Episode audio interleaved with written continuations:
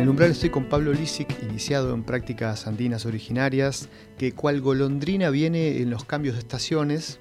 Pablo se acerca acá generosamente. Gracias por estar acá en esta nochecita, Pablo. Gracias, Claudio, un placer siempre. Y un poco, porque recién estábamos hablando con el amigo Daniele Morganti, ¿vos tenés alguna práctica como si fuera de, de limpieza personal en tu rutina? ¿Viste? Yo estaba tratando de, de amalgamar lo interno con lo externo, cómo lo doméstico se puede eh, a veces eh, vislumbrar el caos interno y cómo podemos hacer para lograr un orden entre esas dos cosas, ¿no?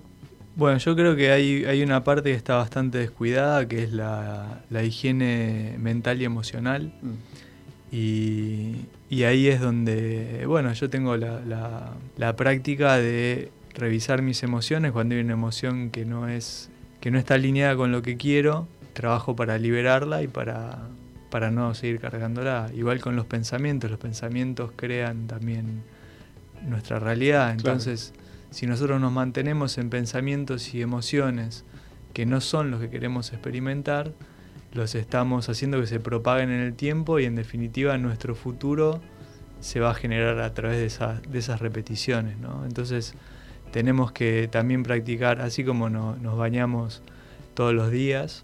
También. Pequeñas rutinas de higiene, entonces, en ese aspecto, ¿no? Sí, sí, uno, alguna vez hemos hablado acá como eh, las emociones o los pensamientos podría ser también como si fuera una corriente que si vos te metes ahí te lleva hacia donde conduce eso, ¿no es cierto? Claro, los pensamientos, la fuerza de pensamiento eh, genera realidad. Claro. Y bueno, te iba a proponer, Claudio, de inaugurar una sección de sanación para el día a día. Muy, muy a con lo que veníamos hablando, porque ya que, queremos, o yo por lo menos me proponía, me lo estoy proponiendo en verdad, secretamente, solo que no, no les comparto a todos los oyentes mi intimidad, pero tener una, una rutina un poco más ordenada en mi vida eh, me parece que viene muy, muy a tono. Casi como si lo hubiésemos hablado por mensajito antes, que no fue así.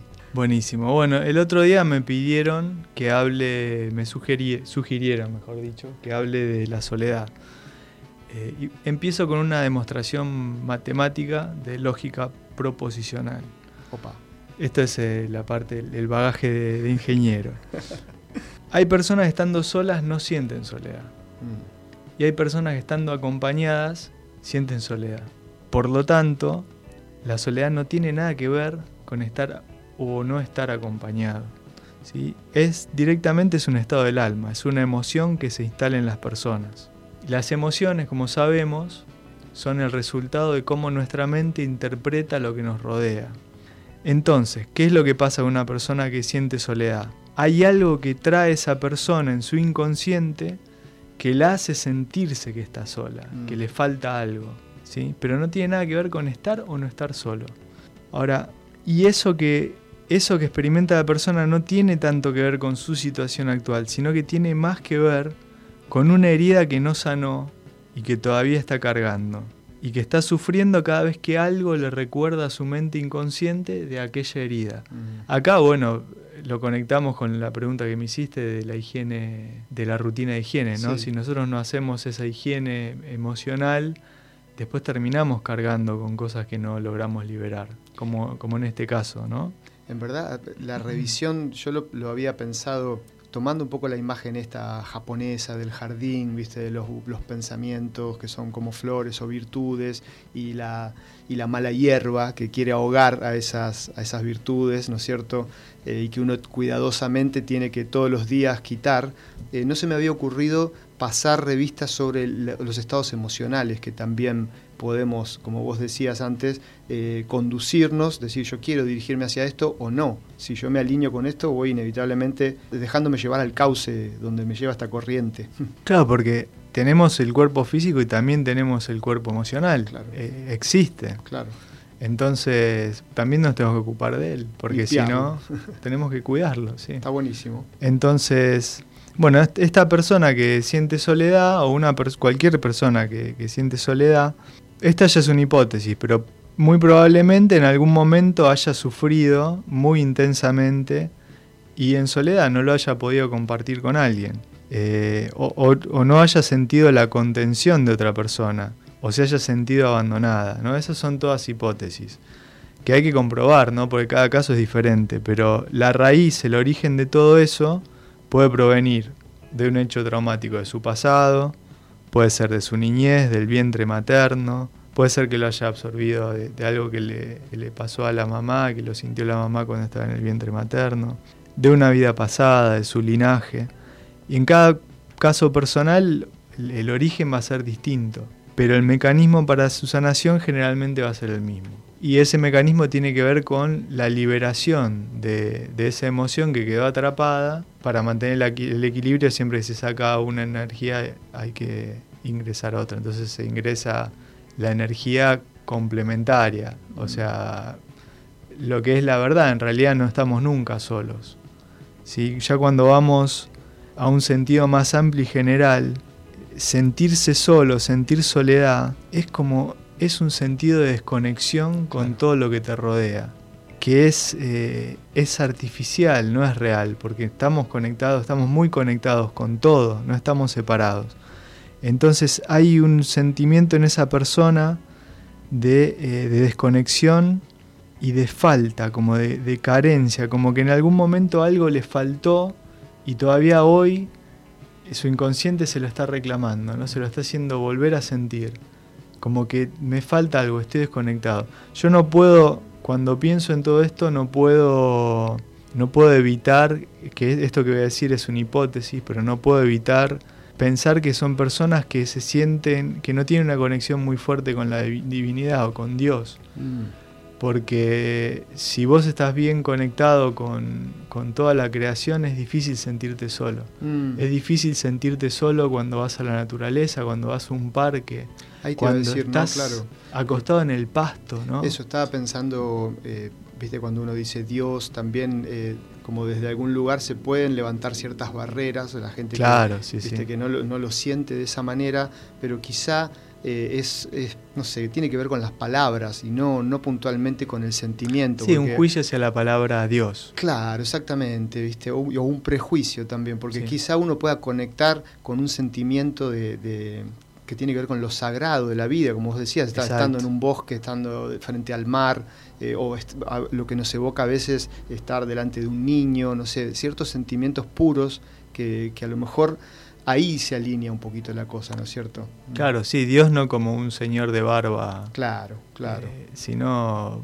Que todo lo mira y todo lo juzga. Exacto. Claro, claro. Sino con, un sentir más eh, eh, que te conecta con lo sagrado de la existencia. Exactamente. ¿cierto? Del estar vivo acá, de la oportunidad de la vida, cualquier cosa. Por eso uno a veces tiene que trabajar sobre eso, incluso para labrar sus propios términos, ¿no es cierto?, en cuanto a, o sus propios pensamientos eh, en cómo sentirse conectado o esto que decís, que, es súper importante. Mm. Claro. también mientras te escuchaba era inevitable pensar, porque es, quizá muy trillado, eh, hablando de los rasgos de esta época, el hecho de estar hiperconectados desde lo material o, lo tecnológico y, sentirnos desconectados en ese punto, o, tener como la, la, instantánea de esta época, ¿no es cierto? Una foto instantánea, dije, mira que medio retro.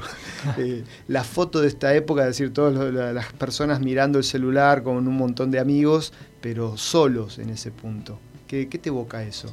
Es que es, algo, el, uso del celular tal como lo vemos, es un hecho, es un acto, son actos compulsivos. Mm. No, no es una, no responde una, a, una, a un acto consciente. Claro entonces es como una compulsión, es como un, no me acuerdo quién dijo esta frase, eh, pero es como que el celular es el, cigarrillo de esta época o algo así, ¿no? Claro, claro. Pero es así, es como tapar un vacío, llenar un vacío, mm. en donde hay que ver en realidad cuál es el vacío y, qué es lo que se está tapando. Pero en, general yo creo que hay un sentido de desconexión con la naturaleza y con lo que nos rodea muy grande, que estamos viviendo de manera artificial. Y se puede ver la fractalidad. O sea, en nuestra experiencia acá voy a... O sea, esa desconexión que, sentimos que, o que sienten las personas que, sienten soledad, porque no están tal vez conectados con la naturaleza o con el sentido de, lo sagrado de la vida, de la existencia, de la creación, eh, tiene que ver con todo el estilo de vida que estamos teniendo ahora. Por ejemplo, con la producción industrial de carne, se hacen vivir a los animales amontonados en espacios muy pequeños mm. y en forma antinatural, solamente para que generen la mayor rentabilidad posible. Son tratados, o sea, como si fueran objetos mm. y solamente cumplen una función. ¿sí? Hay, una cosificación. Y, al final del ciclo productivo, sus vidas son descartadas, pero sin ningún tipo de, de consideración. ¿no? Pero lo paradójico, puede parecer paradójico, pero no lo es, es que muchas personas que consumen esos animales viven de la misma forma que esos animales. Totalmente. Yo te escuchaba hablar y, en verdad construía un paralelo con la manera de vivir antes de, producir animales eh, o alimentos de manera industrializada. Y, a la vez que, pensaba o que te escuchaba decir, decía, nosotros también vivimos apilados en cubículos de, de, metros cuadrados. O sea, la imagen esta de Matrix, ¿no es cierto? Que el ser humano como batería del sistema, usándose como, como si fuera una pila, también trabajamos y tenemos una concepción de, la vida en esta época que se parece a eso. Mientras hablamos, recordaba, eh, el año pasado, acá cerquita en la calle Corrientes, que le hicieron toda una parte de peatonal, cuando estaba en construcción esa parte de la ciudad, habían levantado toda una mitad de la calle, lógicamente, y se veía el barro. Y era una, una cosa muy fuerte en el medio de la ciudad encontrarse con, con, esa imagen fuerte del barro y de la tierra. Y yo me acordé de, una novela de Tolkien eh, que se llama El Hobbit y hay un dragón que tiene toda una coraza que es impenetrable, pero una de las escamas se le había salido eh, y esa era su parte eh, su parte débil, su parte vulnerable, su ¿no? Su punto débil y por ahí lo vencían. Entonces eh, se me había también presentado como una imagen muy contundente de esta manera blindada que tenemos de vivir, en el cual construimos, viste, cemento, capas, tecnología para tapar qué parte vulnerable, ¿no es cierto? Es que no se puede tapar, en definitiva, en algún momento nos vamos a dar cuenta de que no se puede tapar el sol con las manos. Mm. Porque fíjate que es lo que decís vos, las personas o, el estilo de vida hoy es cubículos, espacios de trabajo cada vez más pequeños, casas cada vez más pequeñas, los departamentos, no sé, de 15 metros cuadrados estamos hablando, que la cocina la tenés adentro de un placar. Eh, cosas que ya son insólitas, que las camas la tenés que sacar de dentro de la pared, o, tenés, o, es el, sofá que se convierte en cama y todos los días lo tenés como que... Como hemos visto en Japón, ¿no es cierto?, que alquilan esos cubículos para dormir. Que son como ataúdes. Como boxes, sí, exactamente, sí. Em, y además también al final de, tu ciclo de vida, el sistema te descarta. ¿sí? Entonces estamos viviendo igual que hacemos vivir a los animales. Hay, hay una fractalidad, o sea, personas que consumen animales de producción industrial y tienen vidas iguales de manipuladas e industrializadas. Incluso el alimento balanceado que le dan a los animales, que es, es totalmente es malo para su organismo. Ahora las personas también estamos consumiendo alimentos eh, que están modificados para que sean más baratos, pero que son malos para nuestro organismo también, sacándole todo lo sagrado de, a la alimentación. Entonces, los problemas de estas personas son similares a los de, los animales. O sea, una falta de sentido, falta de alegría de vivir, ansiedad, depresión, desconexión con la vida. Vemos que lo que le hacemos a la tierra nos lo estamos haciendo a nosotros mismos, que no estamos aislados. Y esto no, o sea, no estoy siendo poético, es literal. O sea, lo que le hacemos a la tierra, a la tierra nos lo hacemos a nosotros porque somos parte de la tierra. Y hay un ejemplo que es brutal, que es eh, el monocultivo y el uso de agrotóxicos, que enferman y empobrecen a los suelos. También para generar mayor rentabilidad económica a corto plazo. Pero después lo que pasa es que para recuperar la riqueza de la tierra, la tenés que abonar y enriquecer con tierra de otros lugares mm. o con compostaje. Mm. Y fíjate que ya ahora, acá este, esto no es lo, lo, más agradable que voy a comentar en radio, pero estamos viendo que sufrimos exactamente lo mismo en nuestra tierra, que son nuestros intestinos. Por el uso de antibióticos y el consumo de alimentos antinaturales, los intestinos se pueblan con organismos que generan enfermedades. Y al día de hoy ya se están haciendo trasplantes de microbiota fecal para repoblar el colon con bacterias beneficiosas. O sea, se están haciendo trasplantes de caca mm. de un ser humano a otro ser humano porque el suelo de ese, o sea, la, flora, el compost ya se echó a perder. Mm. Y la única forma de recuperarlo es llevándole tierra de otro suelo, de otro ser humano que no está contaminado. Fíjate hasta qué punto lo que le hacemos a la Tierra nos lo hacemos a nosotros mismos. O sea, es un nivel de fractalidad en donde vivimos a una escala diferente, más pequeña, exactamente lo mismo que le hacemos a la Tierra. Esto no es ser poético, o sea, cuando, cuando decimos que somos parte de la Tierra, que vivimos lo mismo que vive la Tierra, que lo que siente la Tierra también lo sentimos, estamos siendo literales. Ojalá no tengamos, ojalá haya un cambio de dirección y no tengamos que, que no se haga algo de, cotidiano o algo normal que tenga mm. que haber este tipo de trasplantes o este tipo de operaciones, ¿no? Porque, ojalá que también que, y que la tierra se pueda renovar también y podamos volver a los cultivos eh, orgánicos, ¿no? Bueno, yo pensaba, eh, ojalá que, esta verdadera postal apocalíptica también que, estamos en la que estamos viviendo eh, no, no, cultive en nuestra alma un sentimiento como de desazón y de que nada tiene sentido, seguir viviendo la vida así, que total, si ya está todo echado a perder, no voy a hacer nada para cambiar, ¿no es cierto? Así que podríamos reconectar en este punto, claro, podríamos reconectar en este punto con, la higiene eh, personal o con, las prácticas,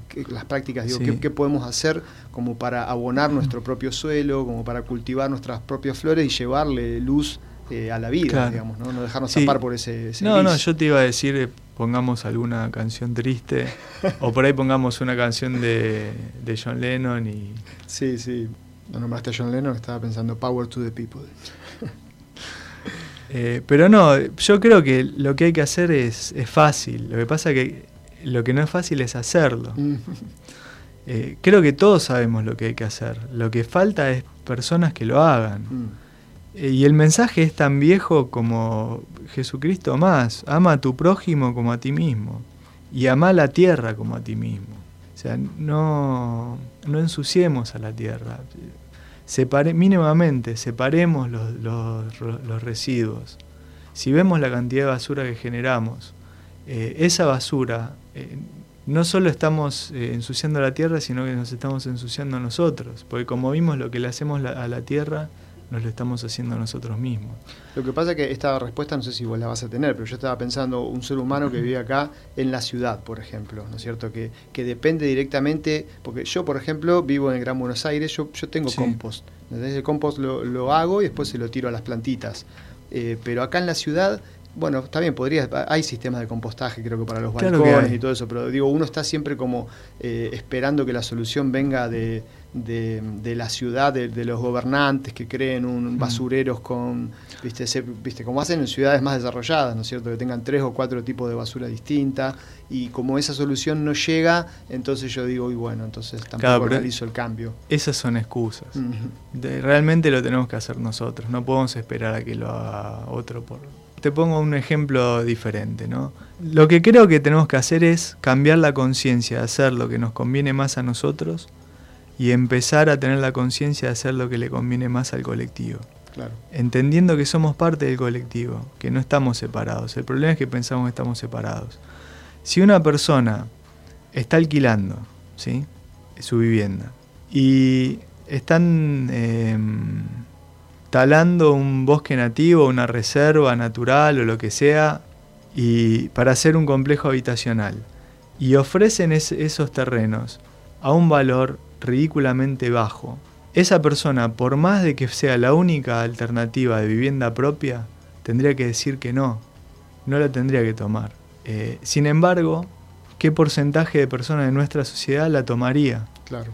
¿Y por qué la toman? Por autoindulgencia. Mm. Por decir, bueno, esta vez me lo permito, porque en esta situación y todos harían lo mismo. Entonces, yo lo que creo que tiene que cambiar es eso.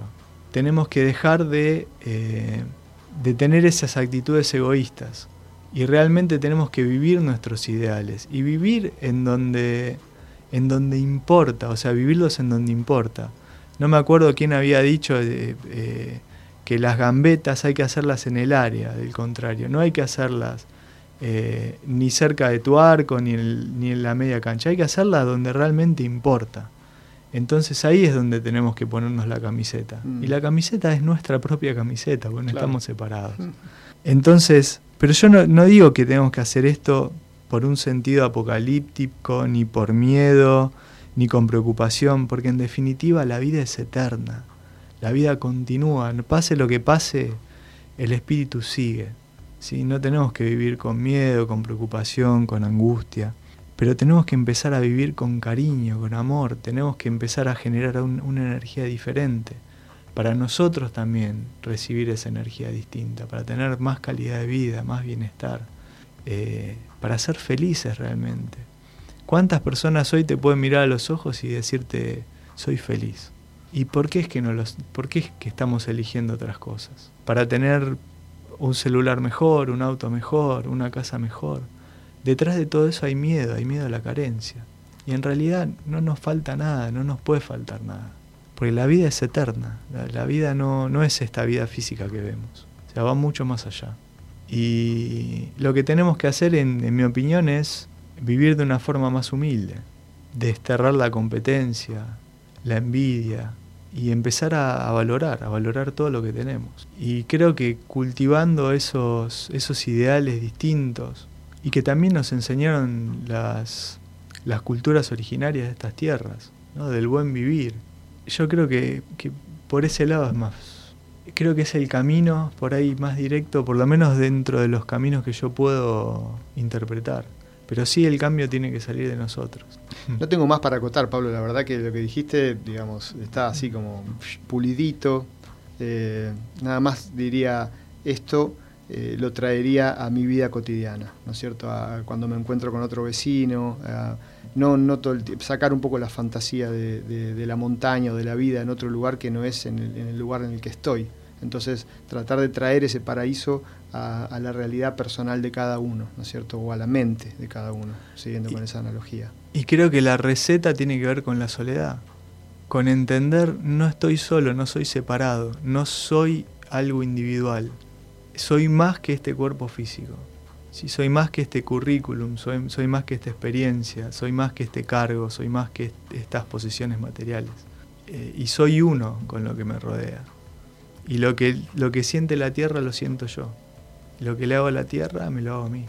Eh, y desde ese lugar vivir. Y el que lo, lo, entienda de otra forma y lo quiera vivir de otra forma, seguirá eh, en su viaje y está bien.